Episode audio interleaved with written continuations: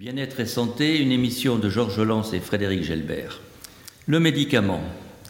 Le médicament est rentré dans notre vie de la même façon qu'on va appuyer sur un interrupteur pour allumer ou éteindre la lumière, de la même façon, on va prendre un médicament quand on a mal à la tête ou quand on a un autre type de douleur ou qu'on est on considère que c'est tout à fait normal qu'en sortant de chez une consultation médicale, d'une consultation médicale, on ait une liste de médicaments à prendre.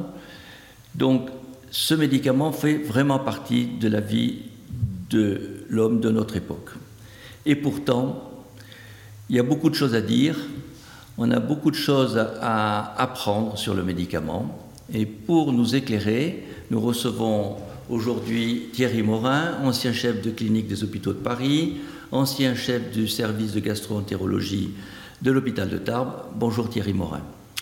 Bonjour Fred Velbert.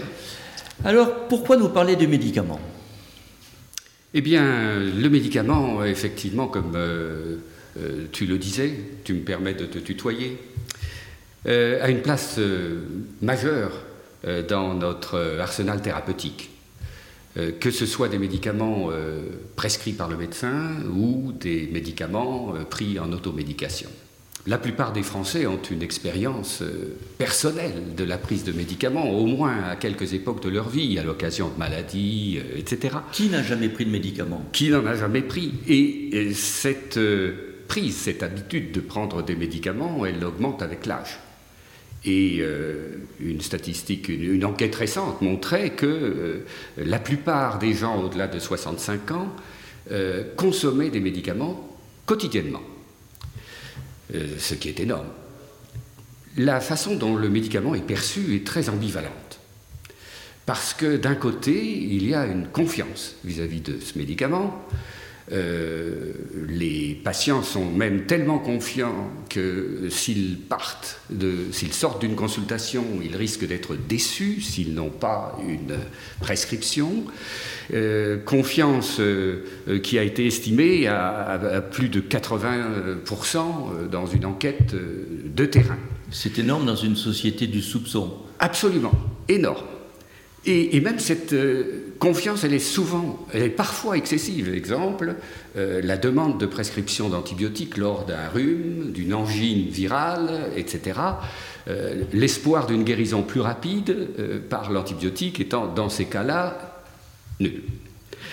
Mais d'un autre côté, ambivalence, parce qu'il y a une grande défiance d'une partie de la population. certes, tout le monde connaît l'existence d'effets secondaires, d'effets indésirables, et euh, tout le monde sait qu'il faut prendre des précautions. Mais cet excès de euh, l'excès de précaution euh, conduit à la méfiance. Et également, il court des, rumeurs ou des faux bruits qui accroissent cette méfiance. C'est pourquoi comprendre ce qu'est le médicament, comment est-ce qu'il est produit, contrôlé, c'est c'est peut-être une façon de, mieux se soigner.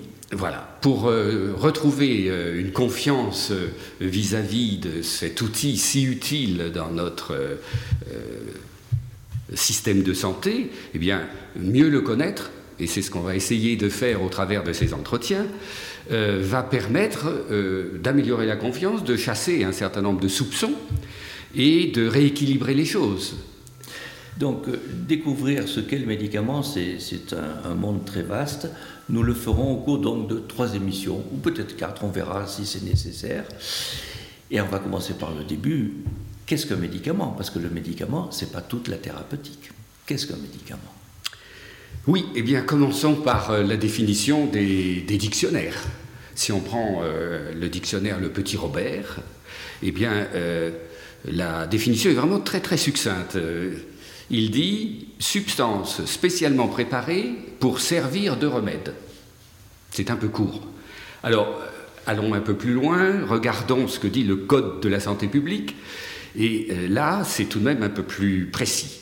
On entend par médicament toute substance ou composition présentée comme possédant des propriétés curatives et préventives à l'égard des maladies humaines ou animal. Voilà, donc euh, le médicament, il n'est pas réservé aux, humains, euh, les animaux peuvent également bénéficier euh, dans la définition du Code de la santé publique. Et je retiens que c'est à la fois curatif et préventif. Et préventif. Le médicament peut être préventif. oui, pour, pour, avoir une idée un peu plus précise, parce que c'est quelque chose que l'on va avaler ou que l'on va recevoir par euh, injection, alors un vaccin c'est un médicament. Oui. Une plante médicinale c'est un médicament. Oui, à condition qu'elle ait reçu une AMM.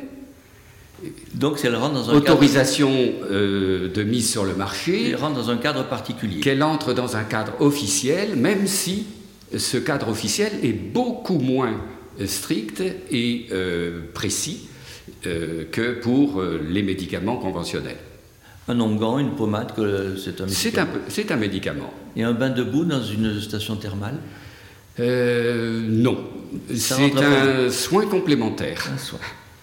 D'accord, donc on voit que c'est assez vaste, mais c'est bien réglementé et c'est bien limité. Un lavement, c'est un, médicament? Alors, le lavement, si c'est un simple lavement évacuateur, euh, non.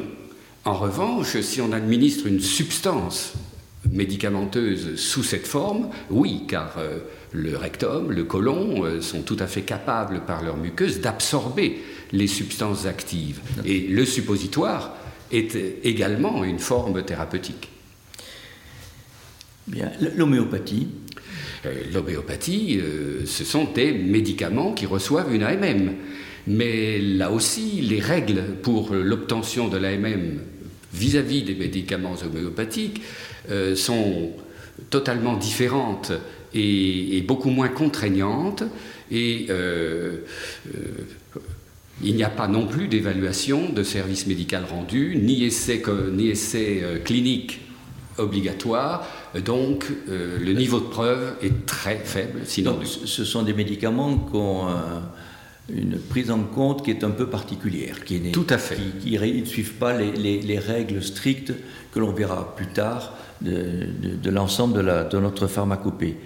Pharmacopée, ça vient de drogue voilà. médicale, c'est ça? Voilà, il y, a des mots qui sont euh, utilisés autour de médicaments qui sont euh, savoureux, en tout cas intéressants à connaître, parce que euh, ça nous plonge dans nos racines grecques et latines. Et le mot grec pharmacon signifie drogue médicinale, remède, mais aussi préparation magique. Voilà. à l'époque, on, y reviendra un peu. On, va y revenir dans l'histoire. Cette notion du médicament moderne n'était peut-être pas tout à fait dans les têtes. Exactement, exactement. Alors, de ce mot pharmacone, euh, qui signifie donc médicament, euh, pour euh, notre époque, dérive d'autres termes. la pharmacopée, par exemple, qui veut dire l'ensemble des médicaments. Le pharmacien, qui est l'homme qui, l'homme du médicament, qui connaît le médicament et le distribue, etc. Alors, je ne résiste pas à la tentation de parler d'un mot euh, qui est tout à fait euh, centré sur le médicament, puisque c'est la panacée. Et là, la panacée, bah, c'est le médicament idéal, merveilleux, puisque, comme son nom l'indique d'ailleurs, comme son étymologie l'indique, puisque c'est pan, tout, et akos, remède contre, donc un remède contre tout, et donc Panacée, voilà. Alors, Panacée, c'était la fille d'Asclépios.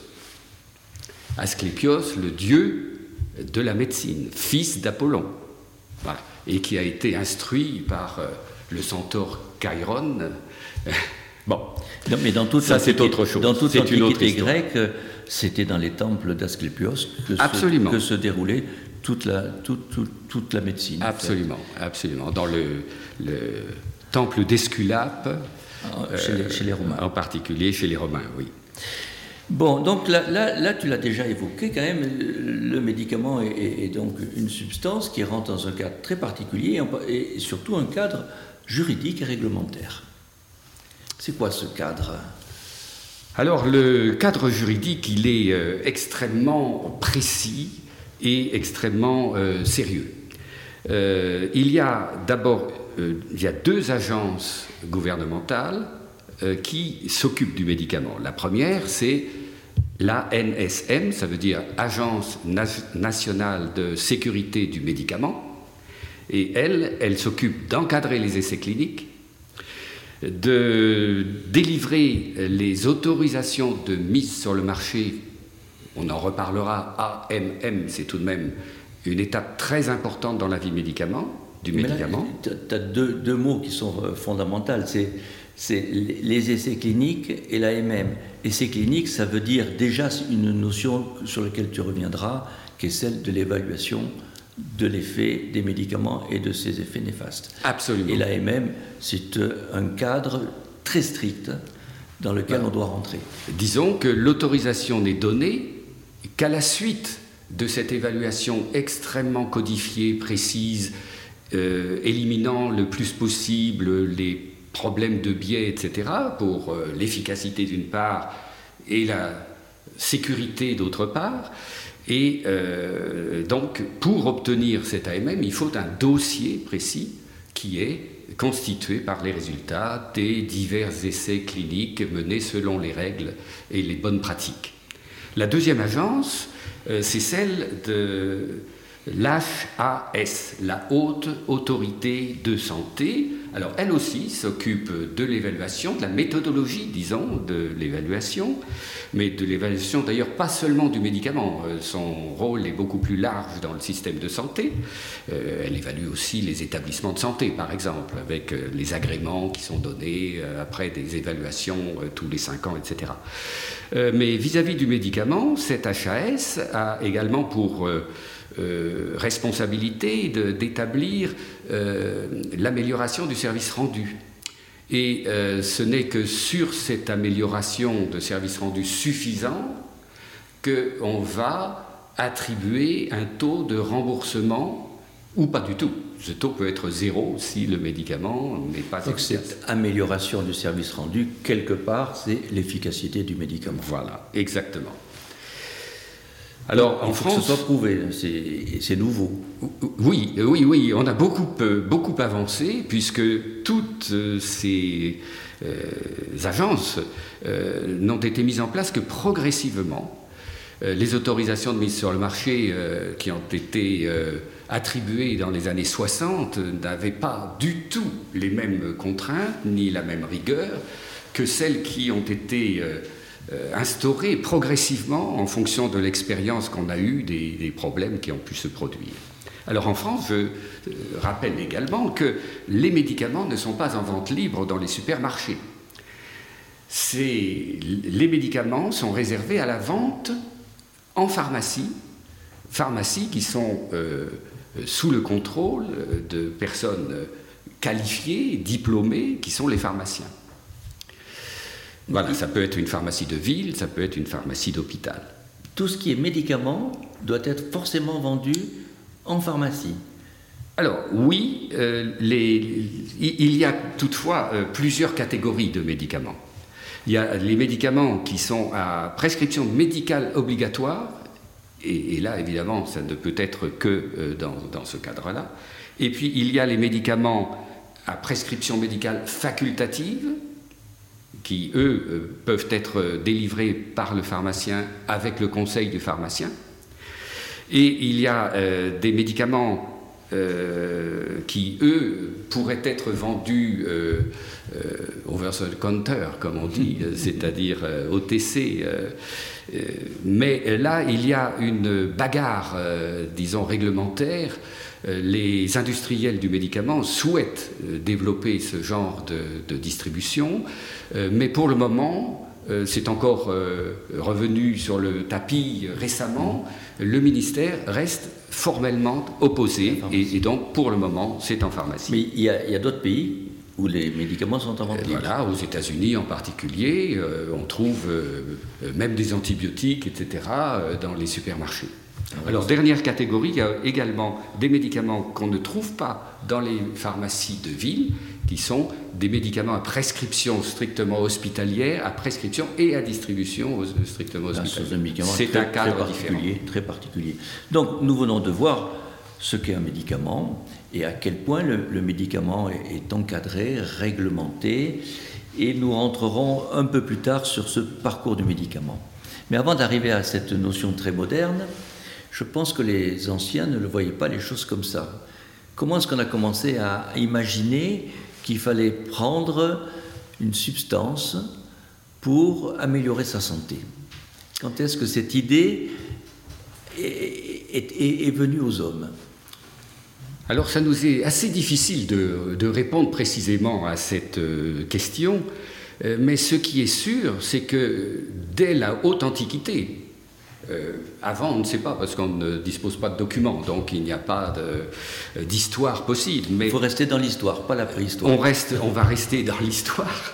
Et donc, dans la haute, dès la haute antiquité, on sait que l'usage de substances, de drogues, de plantes était utilisé à des fins thérapeutiques, mais dans un cadre qui était un cadre religieux ou un, cadre de magie. Et euh, il y avait tout de même un lien extrêmement étroit euh, dans la compréhension de la maladie et du soin qui était lié à aux dieux ou aux esprits favorables ou défavorables sur l'homme. Parce que quand même pendant très longtemps, c'était Dieu qui punissait en envoyant la maladie. Voilà. C'était Dieu qui maîtrisait tout. Donc, Complètement. on ne s'adressait pas au corps, on s'adressait à Dieu. Donc c'était avec les incantations, c'était les prières qui soignaient. Oui, mais avec euh, également dans euh, euh, tout, le cérémonial, un, médiateur, il y avait un médiateur. Le médicament était un accompagnement dans les pratiques et la distribution de plantes ou d'infusions, etc., était quelque chose d'important. Alors, à tel point que dans toutes les civilisations, on retrouve la même chose. C'est assez surprenant. Euh, les civilisations, en tout cas, euh, pour lesquelles on dispose de documents, euh, par exemple, en Mésopotamie, Sumer, on a trouvé des tablettes sur lesquelles étaient inscrites des listes de médicaments, toute une pharmacopée avec plusieurs centaines de, plantes. Qui venaient de plantes. Là, pour l'instant, il y avait pas de fabrication, essentiellement des plantes. À cette époque-là, c'était euh, les, plantes, ou en tout cas, euh, en Mésopotamie, ça l'était. Et puis, on retrouve également dans une civilisation complètement différente, puisque en Chine, euh, on sait qu'il y a eu un traité au troisième millénaire avant Jésus-Christ qui faisait état de 365 remèdes. ce qui est énorme. je trouve un par jour. Je trouve de façon extraordinaire, c'est que la civilisation se développe en Mésopotamie d'un côté, en Chine de l'autre, à peu près à la même époque. À peu près à la même époque. Enfin, dans les mêmes millénaires, parce qu'on est très on est d'accord. Dans la précision. On est, dans, l'histoire ancienne. C'est quand même à peu près à la même époque qu'ils arrivent à, faire des, recueils de plantes et, et, l'écrire. Et il est peu probable qu'ils aient communiqué, en fait. Euh, impossible, oui. Alors, les Égyptiens aussi. On connaît un, papyrus, un, énorme rouleau de papyrus qui fait une longueur énorme, euh, sur lequel ce papyrus euh, qui, date du XVIe siècle avant Jésus-Christ, il y avait inscrit un véritable traité de médecine. Et euh, dans ce traité, des remèdes à base de plantes essentiellement, 877 là j'ai lu, avec leur indication thérapeutique et la description des effets, etc., étaient inscrits. Et c'est déjà, dès cette époque, qu'il y a déjà apparition d'une pensée médicale sur euh, l'effet du médicament sur des symptômes, sortant, sortant un peu de la pratique magique et religieuse.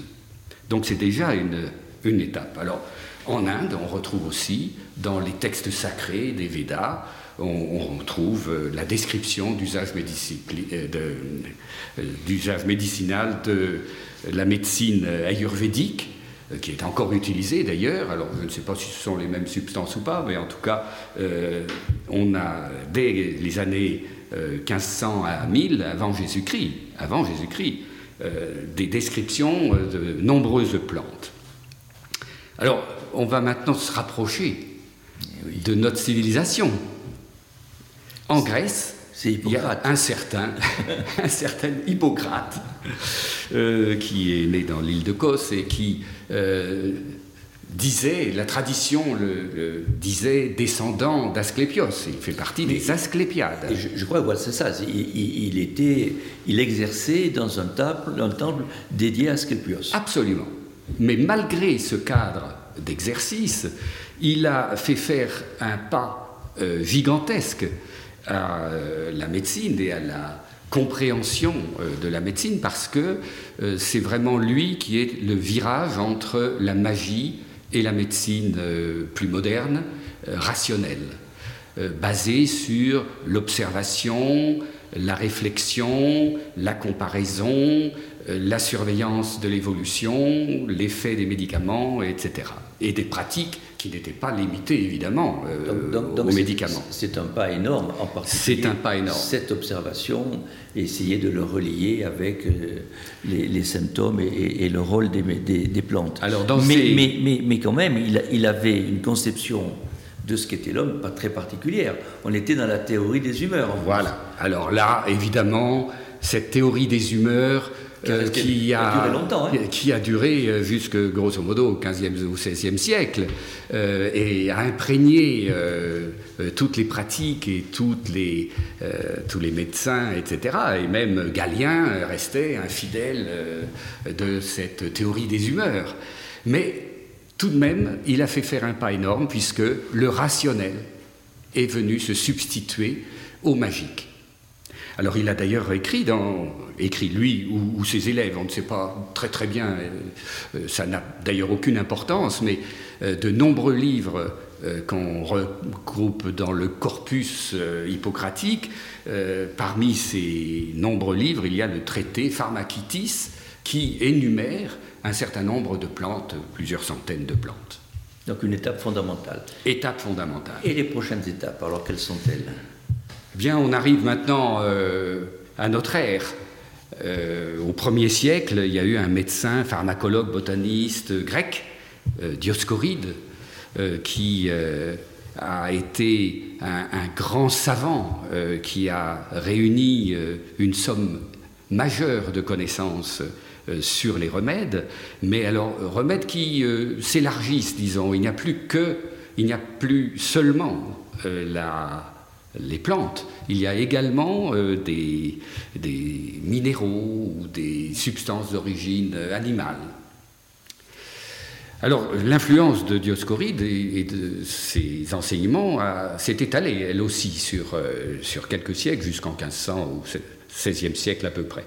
Deuxième siècle, alors un autre très grand nom dans notre tradition, c'est Galien. Il a laissé son Galien médecin grec euh, qui est né à Pergame, euh, dans une famille euh, déjà très éduquée, etc., qui avait d'abord commencé par être un peu philosophe, mais qui très très tôt a parcouru les, campagnes dans son, dans son, autour de Pergame, etc. Et il s'est intéressé à la botanique, etc. Et ensuite, déçu par les études de philosophie, euh, il s'est orienté euh, vers la médecine et il a beaucoup voyagé d'ailleurs euh, en Égypte, à Smyrne, etc., où il a beaucoup appris. Et il a ensuite été médecin à Rome et il a été médecin des gladiateurs, etc. Alors lui avait une puissance phénoménale pour absorber tout ce qui avait été publié antérieurement et euh, il a euh, utilisé tout ça dans sa pratique, lui aussi, euh, pratique très moderniste, en dehors malheureusement du maintien du concept des humeurs, mais il a fait beaucoup progresser, son influence s'est étalée sur des siècles. On est, on est, toujours quand même dans la médecine hippocratique, que l'on améliore, on fait progresser les connaissances, mais on reste dans ce cadre conceptuel. Exactement, exactement. Euh, pour, euh, euh, l'amour du vocabulaire, le mot galénique vient évidemment de ce brave galien. brave est un, mot un peu. La galénique, c'est l'art de la formulation et du conditionnement du médicament. C'est-à-dire qu'une même substance peut être présentée sous diverses formes. Ça peut être euh, dans un comprimé, dans une gélule, dans la composition d'un suppositoire ou en perfusion, et tout ça, ce sont les galéniques. Voilà. Alors, ensuite, on va, on va faire un grand saut du deuxième siècle de Galien, on va sauter à l'époque gallo-romaine. Alors les druides gaulois euh, utilisaient beaucoup les plantes, etc. Et euh, notre euh, célèbre historien Pline l'Ancien rapporte que dans la médecine gauloise, il y avait toute une pharmacopée dont il parle. Donc ça existait. Donc les, les, les, Gaulois qui ne connaissaient ni Hippocrate ni Galien avaient développé eux aussi une pharmacopée à base de plantes. Probablement indépendante. Oui. Probablement indépendante. Alors au Moyen Âge, c'était les moines qui jouaient euh, la fonction de soins à la population et également pour les traitements, pour s'occuper euh, euh, des substances à visée thérapeutique.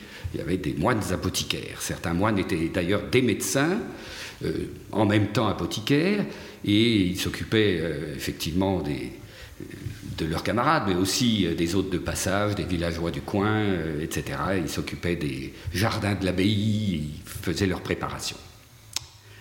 Alors on saute maintenant au XIe siècle. Alors là, un autre grand nom, mais on change complètement de géographie, puisque on se trouve à Boukhara, où euh, est né Avicenne.